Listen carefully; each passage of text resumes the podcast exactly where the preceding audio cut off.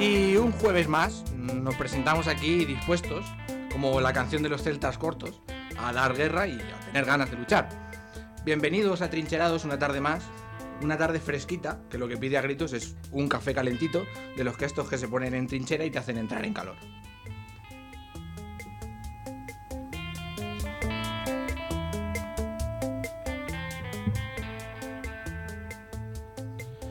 Para el programa de hoy eh, hemos decidido meter más testosterona si cabía y a los titanes de Cristian y Lucas. ¿Qué pasa? ¿Cómo estáis? ¿Cómo vais? Se han unido eh, Rosendo, que va a continuar contándonos sus cosas mexicanas y cómo intentar sobrevivir a los cárteles. Hola Rosendo, ¿qué tal? Hola, ¿qué tal? Pacoto, pacote, pacote. Y por supuesto, nuestro entrevistado, que tenía yo unas ganas tremendas de tenerlo aquí, Javi. ¿Qué pasa, Javi? ¿Cómo estás? Muy buenas, ¿qué tal? Bien, fenomenal. Pero me falta, evidentemente, saludar a nuestra chica, Natalia, ¿qué tal? Hola. Y no quiero cerrar la, la introducción sin eh, recordar, por supuesto, a Ata, a nuestro técnico de sonido. Que no es ni una cosa ni la otra. Bueno, pero es quien, es, es, es quien, es quien mueve esto, es quien mueve. Es, es el dios de nuestra religión, el, el Mesías. Re- recordar también, recordar que aquí veo que estáis, eh, que estamos aquí todos diciendo que si ata, que si no sé qué, pero realmente a quien tenemos que dar las gracias, por supuesto, como siempre, es a Radio Vallecas por habernos cedido el espacio y instar a la salamandra a seguir en su lucha. Así que nada, con esto eh, no me queda otra cosa que recordarles que templen el eh, se quiten las bayonetas. Hijo de puta. Está, está como en su primera cita, macho. ¿Cómo es? ¿Cómo es? Calen, no, no, Templad te- el tem- café, eh, calen sus bayonetas, ca- calienten el café. Pero eso siempre, eso es el principio. Venga. que, venga, que lo hago bien. Quítense los monóculos, calen sus bayonetas y templen el café. Que arrancamos.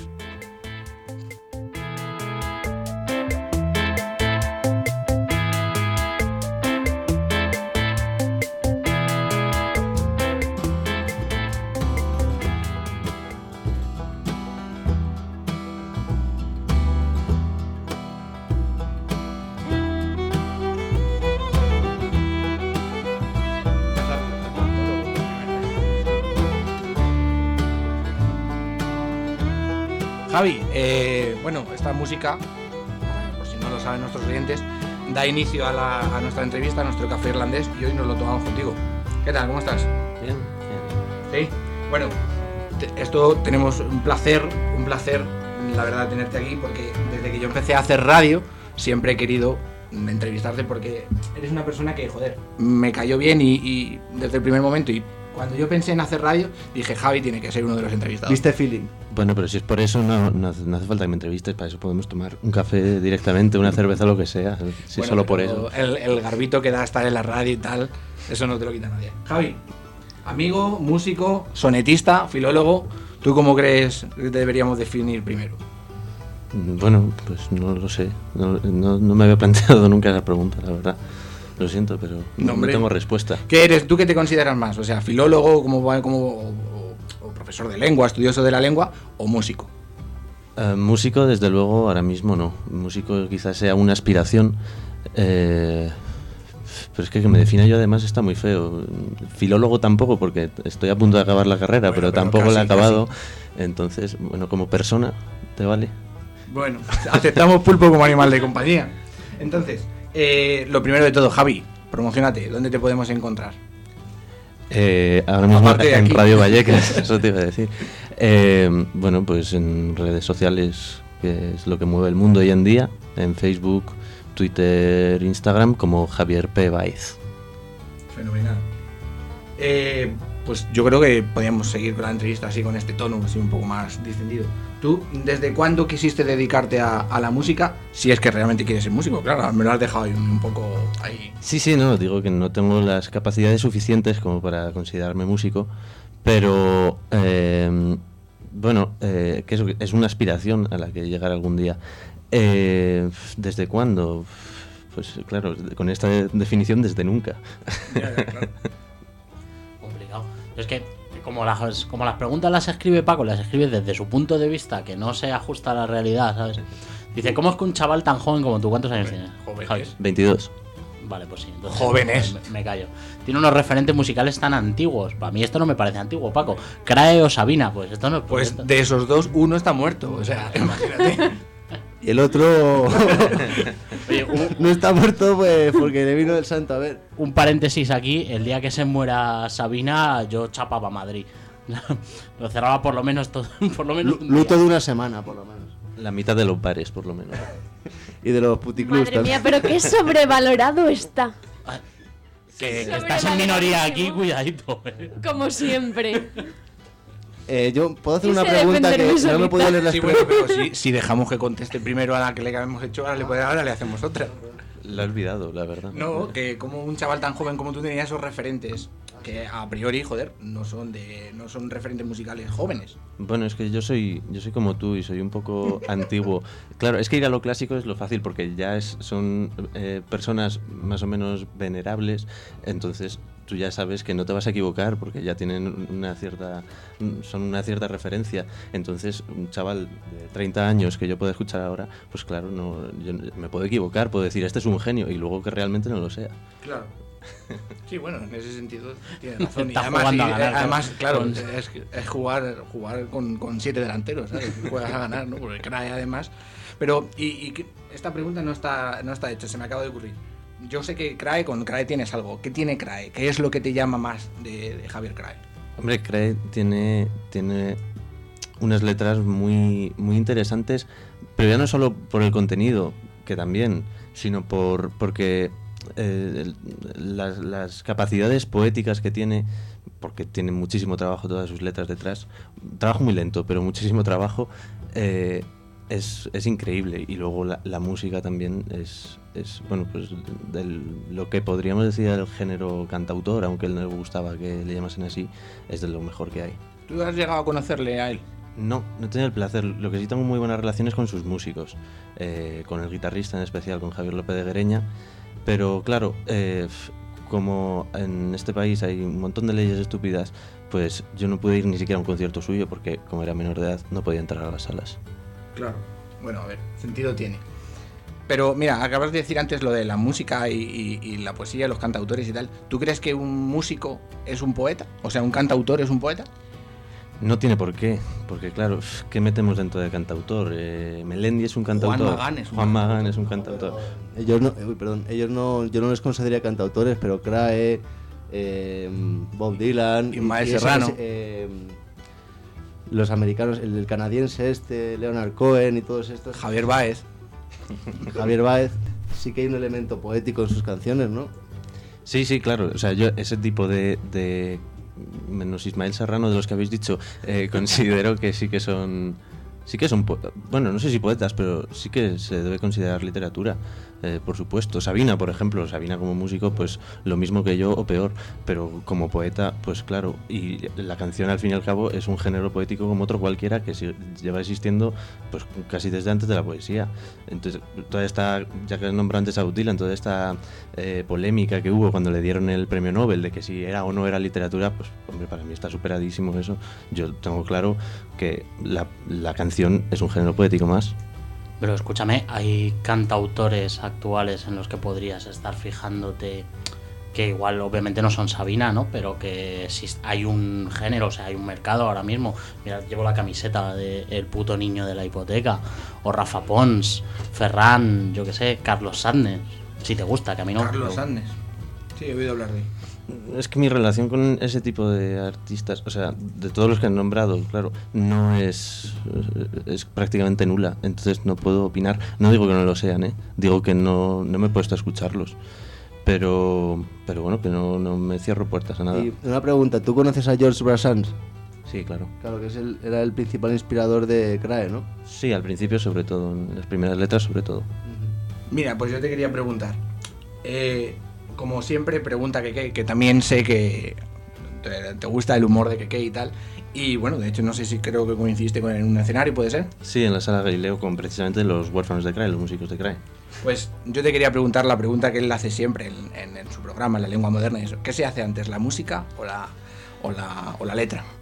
A ver, yo normalmente eh, escribo primero la letra, pero mm, no es no es solo letra, porque realmente yo tengo una melodía en mi cabeza que puede ser incluso un, un plagio de una canción, la melodía que tengo en la letra, en la, en la cabeza, pero luego obviamente al coger la guitarra pues eh, lo cambio por- para que no me denuncie más que nada. Eh, entonces, eh, bueno, lo- digamos que al principio la letra, pero una canción, cuando escribo, quiero decir, yo sé, por ejemplo, diferenciar cuando estoy escribiendo un poema de cuando estoy escribiendo una canción, porque cuando estoy escribiendo una canción tengo una melodía en la cabeza, aunque después no sea la definitiva. Claro. Y mm, entrando ya un poco más en el, en el tema de, lo que- de las canciones y tal, ¿cuánto de vivencias personales tiene la, la historia de un error? Que es el disco que, que promocionas. Mm, Bueno, no sé qué interés puede tener eso, sinceramente. Bueno, Pero- la- la- las canciones supuestamente se componen ¿no? de, de- de- de vivencias, ¿no? Y toda la Mm. literatura, al fin y al cabo, son un poco vivencias. Ya, bueno, sí, sí, claro. Sí, Eh, pues no sé, ¿quieres que te dé un porcentaje así No, al, hombre, al no, azar? no, no, no, pues Está dejando claro que no quiere hablar de su vida personal. No, si pero te has yo tengo una cuenta. pregunta, Javi. Perdón, eh, Natalia. Yo tengo una pregunta. Le- yo no he escuchado ninguna canción, pero leyendo las, las. A lo mejor estoy siendo un poco atrevido, pero leyendo el título de las canciones, pues son como. O sea, tú no, no, no hay un contenido social o político en tus letras, es más bien, pues eso de. De, de- de la vida, del amor, de, de- de la muerte, de lo divino. Pero no- Alguno, alguno hay, por ejemplo, mm, Villancirco de Navidad, eh, pues sí que hay, hay m- muchas críticas a la moral judeo-cristiana y demás. Pero bueno, eh, también es verdad que la mayoría de, de estas canciones, pues, pues igual la más antigua tiene incluso hasta seis años ya. Entonces es normal que hablen del amor porque yo hace seis años tenía, ¿qué? 16 años. Pues claro, ¿de qué va a hablar? una era muy de amor. Claro. Y de las canciones que, que trae el disco aquí, espera que lo cojo. Si tuvieses que elegir una para definirte, ¿cuál elegirías? Para definirme como, Sí, como que- artista. Como artista. Pues no sabría decirte. Pero mira, Historia de un error, eh, como se dice siempre, es la, igual la canción más personal, que es muy rancio eso también, pero es la canción más personal y a lo mejor es la que más me, me define, o bueno, como digo que son tan antiguas, me ha definido como persona. Mira, esta a lo mejor es un poco picajosa yo, pero que no te, espero que no te moleste. Pero, pero hasta qué hasta qué punto a- hasta qué punto mm, tiene que ser el, el- tan grande el ego de un de un cantautor como para que lo- su grupo se llame como él mismo. Bueno, claro, es que mi grupo no es mi grupo. Ellos tienen sus proyectos musicales, pero tocan conmigo y, y, vamos, creo que no se pueden quejar del trato que les doy y de la publicidad que les hago y porque vamos. Pero bueno, eh, claro, es que es mi proyecto. y que Yo se he tocado. quejen si tienen cojones, vaya. Bueno, hombre, pero hay que tener mano dura. Por ejemplo, yo soy el creador de este proyecto, pero vosotros hacéis conmigo lo que os da la gana. Pero si somos tus más fieles subordinados y. Bueno, subordinados estáis, vamos. No te quiero decir cuánto. Bueno, y decías que en el disco tienes canciones que habías hecho con 16 años.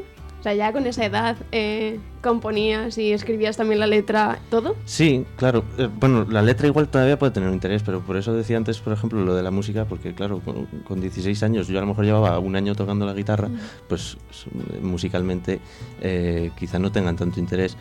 Eh, pero sí, sí, eh, escribir es una cosa que prácticamente siempre me ha gustado, ya sea canciones o lo que sea.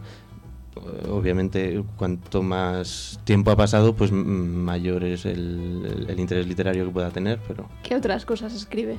escribo poesía sobre todo. Ujú. ¿En dónde? Para que te podamos leer. Bueno, claro, es que esta pregunta, eh, cuando se emita este programa, eh, igual ya no estoy escribiendo porque en el mes de noviembre es, es el último el último eh, mes en el que voy a publicar en el periódico Distrito Villaverde, que digamos que es un periódico como esta radio, un periódico local. Eh, llevo cinco años escribiendo sonetos y bueno, pues eh, al final he decidido dejarlo por, falta de tiempo. Mira, pues si te parece, antes de, de terminar con de terminar con vamos con la entrevista, que nos quedan un par de preguntillas y más, si quieres, ponemos un poquito de historia de un error.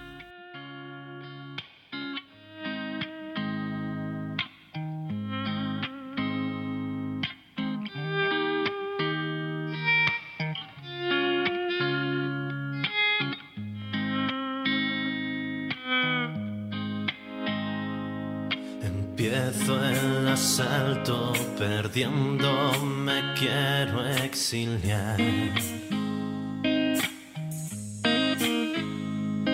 Mis ruinas quemen el infierno que tú llamas va. Sé que mi rutina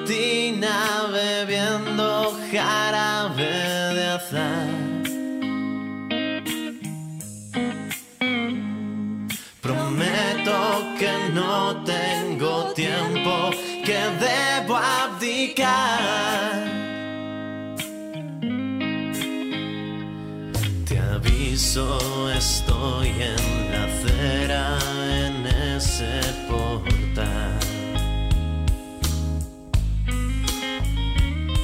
Me dices que no eres cualquiera, te quieres marchar.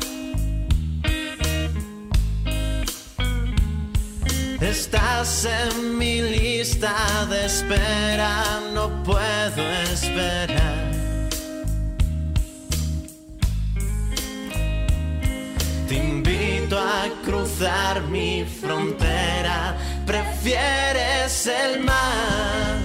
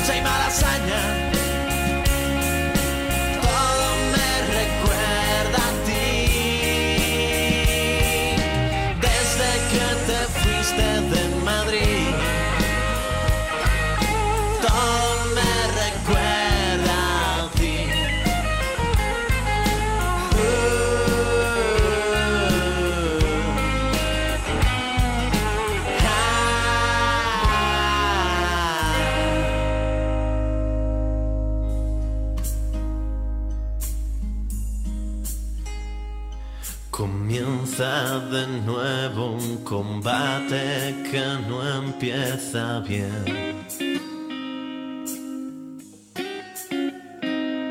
Mis rimas son un disparate, las tuyas son miel. Mi piel en tu piel, un empate que tiende a perder.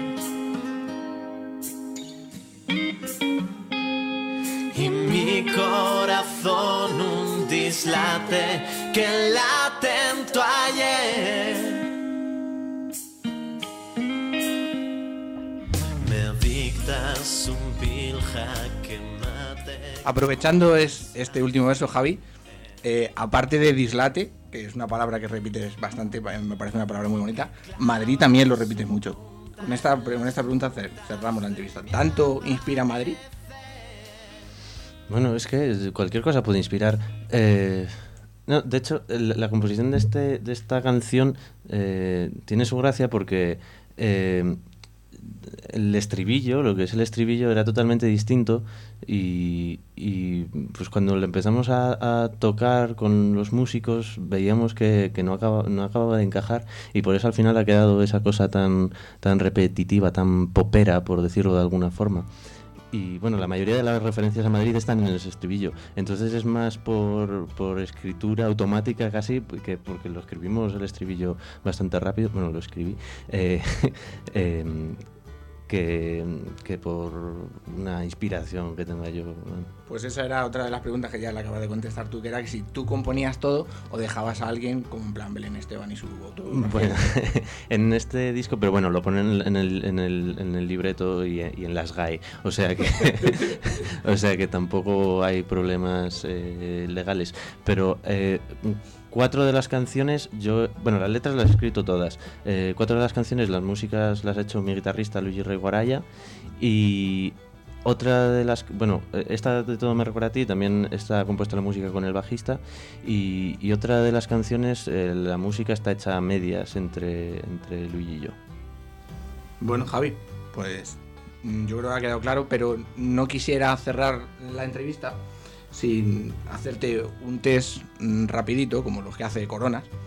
Eh, Coronas el, el de, el de Ilustres. Entonces, eh, si, me das, si, me, si me das tu permiso, Eh, sí, sí, vale. Ah, un, test, un test picadito, ¿sabes? Como, como lo que se pica él. pero bueno, creía que era autocoronas. eh, Coronas el gordo. Solo conozco a ese. Eh, Javi, ¿taburete o Alex Ubago? Eh, O. De las tres opciones me quedo con O. ¿Carlos Salem o The Freds? Eh, pero es que no sé cómo quieres que conteste algo de esto. Tienes que contestar Tabu- una de las taburete. La del medio no me vale. O no me vale. Tienes que contestar una. Porque Eh. en función de tus respuestas, eh, pues como las, las cosas estas, como las movidas estas que tienen en el jueves y tal, que vas contestando una cosa y luego te sale Sí, Ah. un test. se un llama test. un test. Se llama, se llama test. Un test. Y la referencia, perdona que te diga, pero debería ser la super pop. Un test del jueves específicamente. Bueno, pues ya está, da igual. El caso, que cada que, que en función de lo que contestes, al final te lleva una cosa u otra. Así que, taburete o Alex Ubago, no revías. Mm, Pues Ale, Picadito, Javi, picadito. Ale Subago, imagino, vale. Venga. ¿Carlos Salem o de Fred? Es que, es que es muy difícil. Es que es como papá o mamá, pero mal. Eh, O sea, como papá o mamá, vaya. Venga, pues Carlos Salen, que le tengo cierto cariño por algo que tú y yo sabemos, Paco. ¿Bardem o Bosé? M- Miguel, vos sé. Sí. Eh, bueno, podías decirte su es y- Bardem. y Bardem, bueno, es que son como, empezaban con B. son como dos dinastías, en realidad, los Bosé y los Bardem. Bar- Bardem, Bardem. Es- de esta depende que te pierda el respeto totalmente. ¿Tortilla con cebolla o sin cebolla? Mm, es que. Bueno. es- que ya sé que es un tema polémico. Es que no quiero ganarme enemigos. Eh, eh, ¿Qué tengo que contestar para que no me pierdas No, no, el no, no, no. Tengo una cara de póker cojonuda, no lo vas a ver. Eh, Claramente es con cebolla, pero tú contesta lo que quieras. Vale, eh, con cebolla. Venga, Bueno, venga, vale. Eh, Coca-Cola Coca-Cola o Freeway. Freeway. vale. ¿Fernando VII o Carlos IV? Mi- Veníamos hablándolo antes, Fernando VII, pero solo por una cosa, por el pollón que tenía. Venga, darle, darle alguno. Picadito, picadito. Dale, Lucas. Eh, mm, ¿Reverte o Javier Marías? Uf, eh, Reverte, sin duda. eh, pues como tengo más ¿Pero libros qué dices? de Javier Reverte Marías en siempre. casa, voy a decir... Reverte es un caballero español. Amor profundo a Javier Marías. Perdón. No, no, Es que un test picadito que tiene que contestar. me- él. son los dos buenos escritores, la verdad, yo creo. Eh, no, no lo decía con, Ah, con ironía. Eh, mm, como tengo más libros de Reverte, pues voy a decir Reverte, pero vamos que los dos me valen. Vale. Venga, ¿Marguenda o, o Monedero? Ah, monedero, monedero. ¿Seguro? Sí, sí, sí. Venga, dale, Chris. Eh, ¿Libro o ebook? Libro. Vale, bien. bien, bien. Vale, ahora tenía otra que ya la has contestado. ¿Música o filología? Em, filología. Venga. Vale. Venga, más- Javi, eh, más cor- salidas. cortita y al pie. ¿Quevedo o Góngora? Quevedo. Claramente. Claro, Va, claramente. ¿pueblo o ciudad? Claro, es que yo he vivido también en una ciudad, entonces, ciudad. Venga, va, que estás buena, Lucas, te la dejamos a ti. Eh, venga, eh, ¿Felizuco o Bertino Osborne? Hostia. Em, Felizuco, por ejemplo, no sé. Porque es que- Ciudadanos mo- cada vez mola más. sí, sí, sí. Cada- es más interesante. cuanto más bajan en votos. Bueno, claro, que esto igual eh, se inicia después de las elecciones. Es muy probable Igual ahora que tenemos mayoría absoluta de ciudadanos. No, no, esto- eso no va a pasar. esperemos, esperemos que no. Aún huele a leche. bueno, ¿pan del Mercadona o del chino? No como Lucas, chino, que huele a porro. Y la, y la última que me queda. ¿Café en la trinchera o gato al agua? Gato al agua. Bueno, pues procedemos al escrutinio. Javi, según tus respuestas te ha tocado ser apoderado de Vox en Villarrubia, en Villarrubia de los Ojos. Así que... eh, Cuando te ríes del chiste antes de hacerlo, Paco, por favor. Ay, mira, Paco, Es tío. que llevo preparando esto un mes o dos. Mira, es que no es gracioso, tío. Un pueblo de Pero si Ciudad no se Real. te ha entendido, hijo de Pero es bonito el pueblo, por lo menos. Que va, que va, porque es que Es una que vez que... en Semana Santa, fíjate. Pues es que es un pueblo, coño, que yo cuando entré vi una bandera del pollo pero gigante, gigante, gigante, que me quedé. ¿En serio? Y donde yo vivo hay una bandera casi como la de Colón y somos 30.000 "Ah, habitantes. Sí, pero no es del pollo. No, pero porque. No, pero porque no les dejan. Porque no, le- no nos dejan, Es de- pero es de polla. Les, les encantaría. Bueno, Javi. eh, La bandera del pollo es la de Ciudadanos, ¿no? Pero, pero por dos razones. Sí, las, las obvias. bueno, Javi, eh, con tu nuevo cargo como, como apoderado de Vox en Villarrubia de los Ojos, si quieres. eh, Menos mal que ya han pasado las elecciones, también te lo digo. que por lo menos tengo cuatro años, bueno, o otros seis Para meses volver, para sí, porque a lo mejor nos estamos perdiendo el culo y, y a Bascal es ministro de Interior, ¿sabes? y, y- y no nos va a hacer tanta gracia porque a lo mejor nos- de hecho por esto nos detienen. Y te fusilan. claro, ¿eh? habría, habría una censura. Por menos te fusilaban en el 36, ¿eh? Como en el 36. Bueno, bueno, esto está desvariando. Entonces, si que os apetece, eh, Javi, si te apetece, ponemos lo esdrújulo y con esto te, te despedimos. Si os apetece a vosotros, ha sido un placer absoluto. Un placer el nuestro, Javi. La verdad que pareces una persona bastante íntegra e, e interesante. Pues si quiere el técnico poner lo esdrújulo.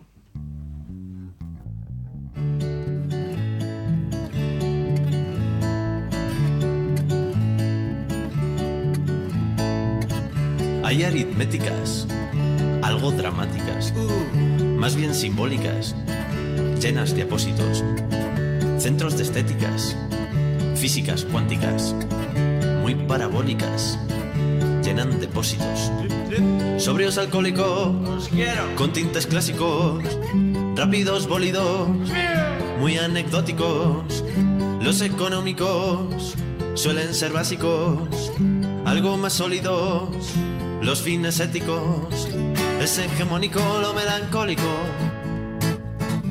aquí en mi métrica, y lo hiperbólico vuelve paródico, todo lo estrújulo, sueños románticos, poco ergonómicos, llenan de isósceles, futuros prósperos. Hay ciertos cánticos fantasmagóricos, rayos lumínicos noches lúgubres. Suenan relámpagos con buena rítmica, algo satíricos, muy palinódicos. Y la pragmática nunca fue óptima, sigo apreciándola, más sin propósito. Es hegemónico lo melancólico, aquí en mi métrica. Y lo hiperbólico vuelve paródico. Todo lo esdrújulo. Hay mentes lúcidas, anfetamínicas, más bien artísticas, son filosóficas. Y los filólogos y las filólogas hablan fantástico, ciertas temáticas, temáticos de la lingüística, lingüístico. Y lo del género, la género es paradójico, lógica. La lengua es lógica, lógico. Cuando no orgásmica. Hay ideólogos de las esvásticas, reyes estúpidos que son inútiles. Es hegemónico lo melancólico. Aquí en mi métrica. Y lo hiperbólico vuelve paródico. Todo lo esdrújulo. Es hegemónico lo melancólico. Aquí en mi métrica. Y lo hiperbólico vuelve paródico. Todo lo esdrújulo. Todo lo esdrújulo.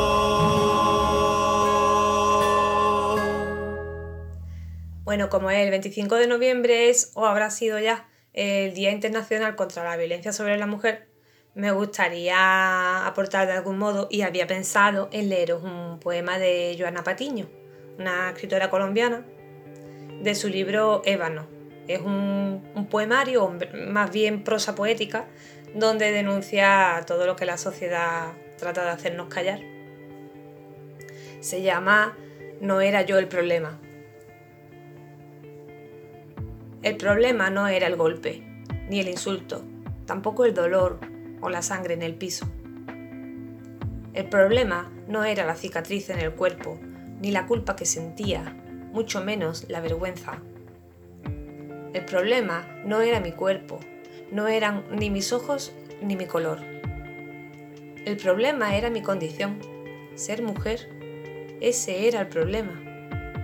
No era por cómo vestía, ni por lo que decía, era porque así tenía que ser, porque siempre había sido de esa manera, porque la abuela le dijo a mi madre que el hombre era Dios, y eso me enseñó ella.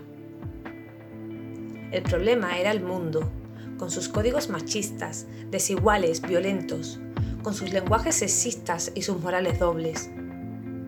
El problema no era mío, era de todos, de los que sabían y no hacían nada, de los que se tapaban los oídos y desviaban la mirada, de los que justificaban al hijo, de los que celebraban la paliza. El problema no era yo, y tampoco era nuevo, era falta de memoria, injusticia, abandono. El problema era una historia contada por hombres y padecida por mujeres. Eran niñas vestidas de rosa para que fueran más puras y niños pintados de azul para que fueran más rudos. El problema no era el golpe en la cara, era el permiso de todos, el creer que era natural, el sentir que era bueno, el tolerar por miedo. El problema no era el puño, era la herida en el alma y el silencio. Con este audio de Belén eh, iniciamos una nueva mini sección que hemos decidido llamar La voz del pueblo. Por eso, cada vez que tengáis algo que queráis contarnos, lo podéis hacer enviando vuestras notas de voz al, al mail y nosotros nos encargaremos de ponerla. Y esta primera, como no, Belén.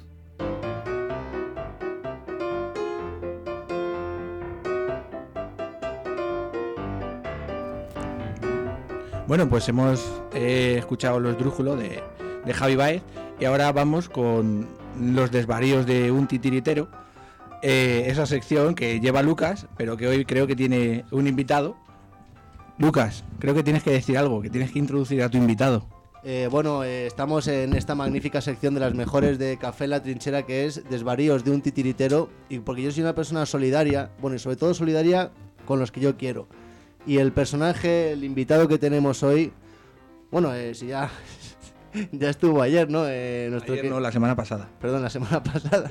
Nuestro querido Rosendo Diego, bueno, tiene varios motes, que es un, eh, un eminente, un eminente investigador en, en la Universidad de... Eso ya lo dijimos la semana pasada. Claro, claro.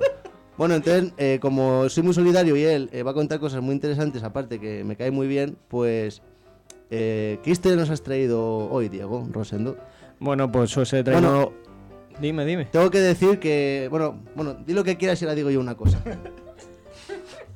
Bueno, te he traído esta historia que te conté en el Zócalo de la Ciudad de México cuando... Un maravilloso día soleado en el que yo caminaba solo por el Zócalo y quedé con Diego a los pies de, de la Gran Pirámide, ¿no? Ahí en la entrada, ¿no? Ajá. Y entonces se le ocurrió eh, contarme esta maravillosa historia que yo...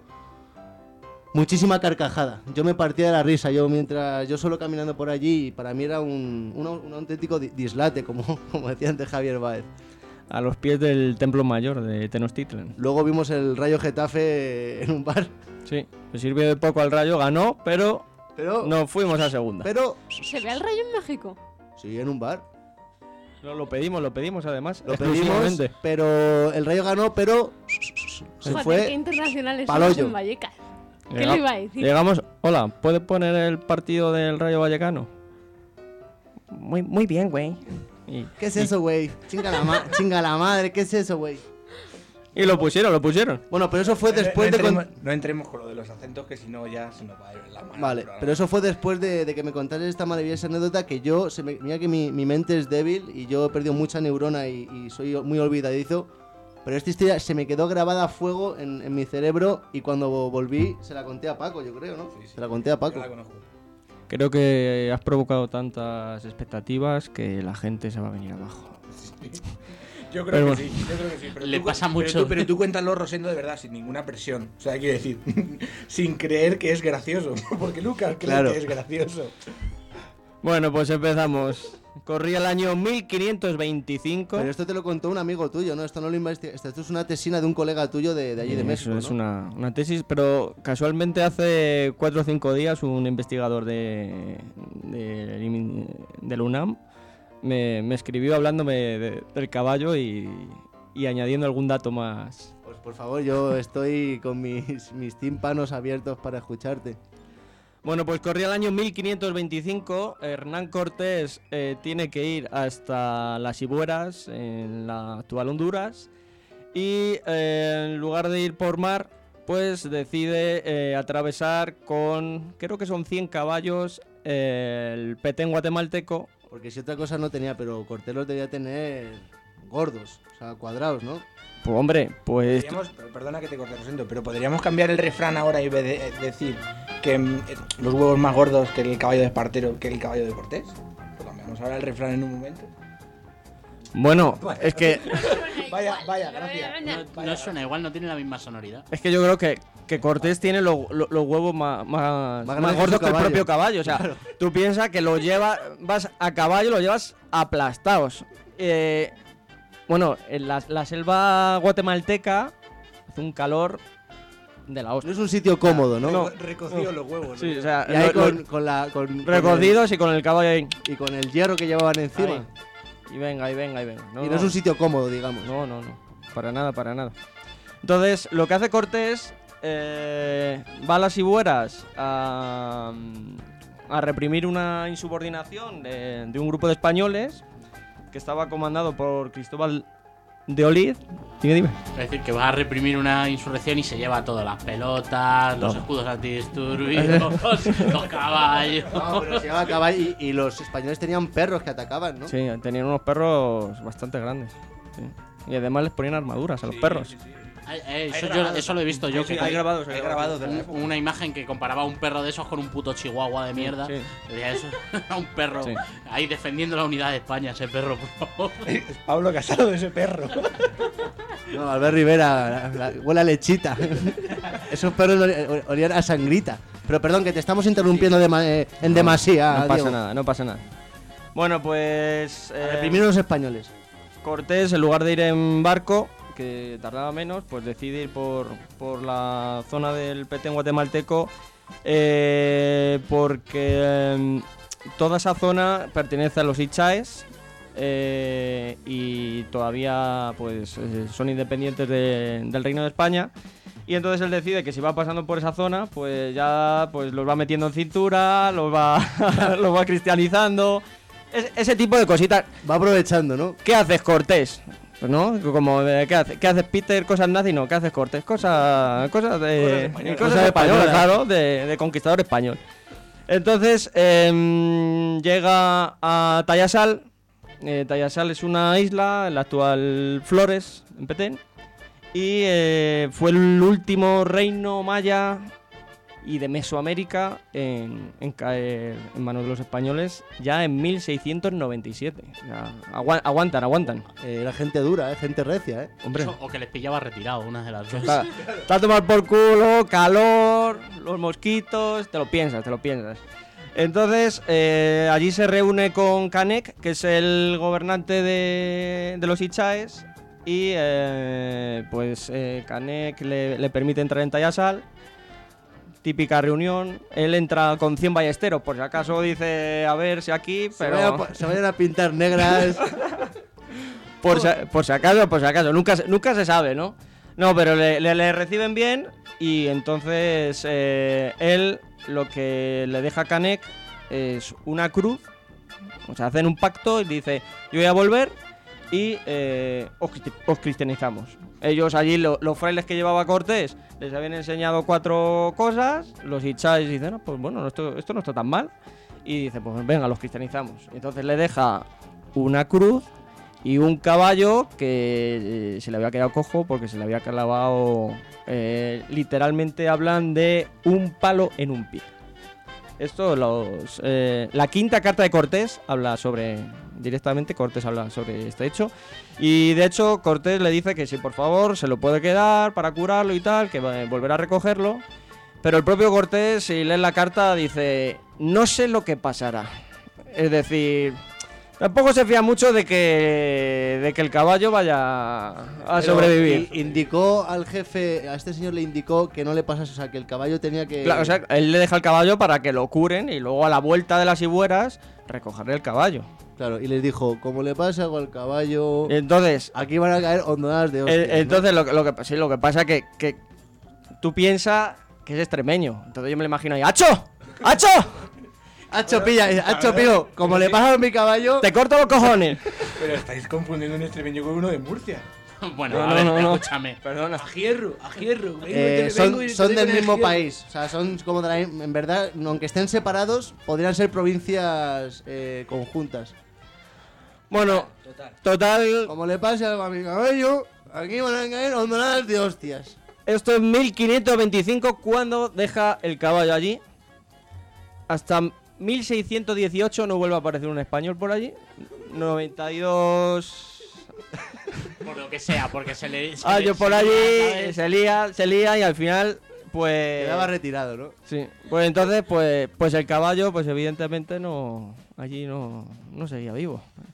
Hay dos opciones que se barajan de por qué el caballo, de, de lo que les puede durar el caballo o no. Entonces, una opción es el caballo se le muere de viejo y punto. Y la otra opción que, que me... Que- no, no, no, que me comentó el, el investigador el otro día fue que como lo tienen como una divinidad, lo tienen como divinizado el caballo, Cortés no les deja ninguna indicación de qué come, entonces pues es un dios, bueno pues lo vamos a alimentar con flores, con copal, el copal es incienso, con cantos y con oraciones. O sea, que murió de, de flatulencias. Eh, Murió, murió yo creo de inanición. Yo creo que si, si- si alguna vez me abandonáis, a mí mm, dejadme un cartel puesto de solo, solo, no, soy come, un, no soy un dios. solo come jamón 5J y, y vino tinto de Ribera del Duero, por ejemplo. De La Rioja, me da igual. Y, y, bueno, o sea, esa leyenda cómo se ha transmitido. No, pero yo tengo una No, pregunta. no, yo no. tengo una pregunta. Yo lo que me contaste fue que. eh, Es que no ha acabado al caballo todavía. le enterraron los huesos como No. si fuese un caballo normal. No, no. Y que como dos o tres generaciones o como 100 años después. O sea, se enterraron los huesos y lo reconstruyeron y lo convirtieron en. O sea, fue un, No, una- creo- un acto si- sincrético, no, ¿no? Que- lo creo convirtieron que- en no. una puta divinidad. No, no, no, no, no, no. En 1618 vuelven unos evangelizadores franciscanos, eh, Juan de Orbita y Bartolomé de Fuensalida, y llegan allí a ver, pues, a cristianizar también otra vez. Es que en esa época, no lo he dicho antes, pero se cristianizaba mucho y se cristianizaba muy bien, ¿eh? Sí, sí. O sea, mucho y muy bien, ¿eh? No como ahora. No como ahora. que se ha perdido, ¿eh? Se ha perdido. Se está perdiendo. El caso es que Juan de Orbita y Bartolomé de Fuensalida. Espérate a ver quién gana las Sí, elecciones. sí, espérate. Y ya vemos a ver si se cristianiza o no se cristianiza. Estos dos franciscanos eh, entran en Tayasal y pues les enseñan de nuevo la ciudad. Hablamos de que ya han pasado más de 90 años. Y lo que se encuentra en lo alto de un templo es una especie de escultura de, con forma de caballo que han hecho, pues después de tres generaciones, el caballo se les muere y pues ellos pensaban mantener el caballo por, por si vuelve Cortés, ¿sabes? A ver qué... Y entonces con los huesos del caballo, con barro, no sé si incluso eh, utilizarían estuco, en cal, ¿no? Cal viva. eh, pues tienen allí una estatua de un caballo al alto del templo y lo están adorando. El caballo le conocen como en, en Cha, Chimin Chak. eh, Chak es eh, trueno, rayo. Y Chimin, eh, evidentemente, o sea, la, la traducción sería como caballo de trueno, caballo de relámpago, rayo. Pero claro, eh, yo. A mí me gustan mucho las palabras así raras. Yo estudio escritura jeroglífica y entonces dije, a ver, Chak, sí, Chak es rayo. De hecho, eh, Chak es el dios del trueno, del rayo. Y dije, pero Chimín. Ellos no tenían caballos en América. Entonces me he puesto a buscar en diccionarios y he encontrado varias entradas en Maya Icha y en Maya Mopan que dice que Chimín era eh, eh, caballo, mula también, pero la, viene originalmente de Danta o Tapir. Es decir, eh, pues la primera vez que ven un caballo, pues no tienen ni idea, dicen, pues, pues un tapir, que es lo que conocemos. Eso que se parece a un tapir. Tiene cuatro patas, pues un tapir. Claro, pero ¿qué coño es un tapir? Pues un tapir es un cuadrúpedo que... Como tú, Paco. Como tú, Un Paco. cuadrúpedo. Yo creía que era eso que se ponía en las paredes de los palacios. Para tapir el que tienes tú en el pecho, ¿no? Y en, y en la cabeza. De, la- de lana pura. Eso es, eso es. Bueno, pero ¿y qué? Tiene la, tiene la- para que te hagas una idea, tiene, tiene el hocico como Alf, ¿sabes? Así como una especie de trompa pequeñita, ¿no? Pues, entonces eso es un tapir. El caso es que Juan de Orbita y Bartolomé de Fuensalida pues se llevan las manos en la cabeza diciendo esto que, que, que- que- pero que esto qué es, pero, esto qué es, ¿no? Y eh, dicen, madre mía, esto, esto es idolatría, esto es idolatría, ¿no? Idolatría, están adorando un falso ídolo y eh, pues no se les ocurre otra cosa que pues destruir la estatua del caballo. Ahí, con dos cojones. O sea, tú entras a una iglesia y te dicen, no, tienes que respetar, las mujeres no podéis ir en pantalón corto, no sé qué, se tienen que tapar si van escote, pero ellos llegan allí, uy, esto es un ídolo falso y me lo cargo. Bueno, pues allí se empezaron a cabrear ya los Ichaes y, le dieron boleto. eh, supongo que alguno caería por mientras que le dieron boleto no. Y eh, esto es en 1618. Cinco años más tarde aparece el padre Diego Delgado con 90 indios cristianizados. Entonces, ya cuando le vuelven a aparecer otra vez, eh, le dijeron, sí, sí, entrad aquí a Tallasal, no os preocupéis, que, que- vamos a recibir bien. Y les degollaron a todos. Eso es lo que pasa, amigos. Por meterse donde no te llaman. Efectivamente. Y ya desde 1623 ya hasta 1697, que ya es la propia conquista de Tayasal, ya no, no se vuelve otra vez a oír nada del caballo. Y ya la propia conquista de Tayasal, Avendaño, que es el conquistador eh, de, de este último reino independiente, eh, pues habla de que en un cajón colgado eh, tenían como un hueso bastante robusto, bastante muy largo, que seguramente pudiera ser de caballo, de una pata de un caballo, y al que adoraban. Es decir, hemos empezado con un caballo que se deja Cortés, el caballo se les muere, esto es 1525, 92 años después, hacen, ellos tenían ya una estatua hecha con los huesos, pero eh, nuestros amigos Juan de Orbita y Bartolomé de Fuensalida pues rompen la estatua. El pobre padre Diego Delgado llega a cristianizar y le cortan la cabeza. Y ya en 1697, como la estatua estaba destruida, pues eh, están adorando pues los restos de huesos que les quedan y que tienen allí como colgados en un cajón gigante. ¿Y eso, y eso es lo que tenemos ya actualmente ahí. O- A- a- o- allí. o- o No, sigue me, dijiste No. que actualmente tienen una estatua de, de- de bronce, ¿no? Algo así. No, actualmente no hay, ya, ya no hay nada. O sea, actualmente la isla de Flores, que es como se llama ahora, eh, es como un venidor, pero en pequeñito, porque la isla de Flores es súper pequeña. No sé, mm, yo creo que da la vuelta y que tardó cinco minutos o así. Es que solo, solo son, sobre todo son hotelitos, porque desde allí es como el, el mejor sitio para ir a ver toda esa zona del área maya de Tikal, Yasca. y Ahora lo que adoran es un Starbucks. Ahora, sí, sí. No, no, eh, allí en Guatemala, pollo campero. Pollo campero, que es como un Kentucky, pero eh, guatemalteco. Bueno, pues yo creo Qué que- maravilla, ¿eh? Qué maravilla. Historias como esta nuestros radioyentes no escucharán todos los días. Eh, Cristian, ¿qué opinas? El coñazo que has dado con la puta historia del caballo, ya, Y ya luego está bien. tampoco para tanto. Pues a mí, a mí me ha parecido brutal. Tú porque eres así, tú también porque te, eres un medio, un medio dios como el caballo. Sí, un Pero- semidios. Esto lo analizas y la conclusión es, eh, si llega a exist- existir PACMA en 1525, hubieran acusado a Cortés por, por abandono de, de- de animales, con razón. Y a los otros por, por, por tortura. Y en ese- Animal. y- efectivamente, efectivamente. Bueno, mm, mira, yo para, para ir cerrando ya el, el- el programa, en la temporada pasada eh, hubo un- uno de los programas en la que Lu- Lucas lanzó una de sus, de sus cosas, de, su pro- de sus proclamas, y, y dijo, dijo que el duque de Alba, si viviese actualmente, sería de Vox. ¿Tú a quién crees que votaría Cortés si viviera actualmente? Cortés. A sí mismo, ¿no? Si tiene los cojones más grandes que el caballo de Espartero. Claro, si él sea, era, era un ácrata. pa' chu- pa' era chulo un yo. ácrata, no tenía ni ni yo. rey. Se monta, se monta su propio partido. Imaginaos más país, Cortés más es interesante porque eso eh, fue un prófugo de la justicia eh, española. Pero es que él siempre buscó el título nobiliario, ¿no? Y al final, después de dar mucho la matraca, al final le nombraron, que es muy bonito, eh, conde del Valle de Oaxaca, ¿no? O algo así. Oaxaca. Y por decían, le decían conde del Valle, claro. Bueno, chicos, pues con esto yo creo que ya Oye, va siendo acabó hora en de- México. Con, con, bu- con, burde- con, burde- con burdeles, con burdeles, ¿eh? Lucas, eh, los, Manejaba pro- los- burdeles. los programas lo de radio, dinero da, hombre. los programas de radio tienen una duración y yo creo que lo, lo hemos sobrepasado. Lo Pero hemos por un día que nos sale un programa bueno, vamos a ampli- chicle. ampliamente. ¿Sabes lo que pasa? Que cuando masticas mucho el mismo chicle al final sabe a mierda. Entonces, ¡Pum! si te parece, Pero masticar chicle te quita la sed. O sea, algo tiene que. De algo bueno tiene que tener. Entonces, eh, si Por cierto, la palabra chicle procede del maya. eh, chi es boca. Y, y, y cle, pues. Clétoris.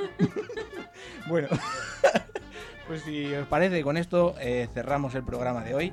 Eh, no sin antes poner la, la cuña de las compis de Radio Moratalaz que van a empezar a hacer un programa nu- nuevo. Y, nada más. Así que con esto, hasta la semana que viene. Os dejo con una frase de Miguel Delibes, que hemos empezado a hacerlo en los primeros programas, decir una frase de un autor. Y la, la frase dice así: La vida era el peor tirano conocido. Así que hasta la semana que viene.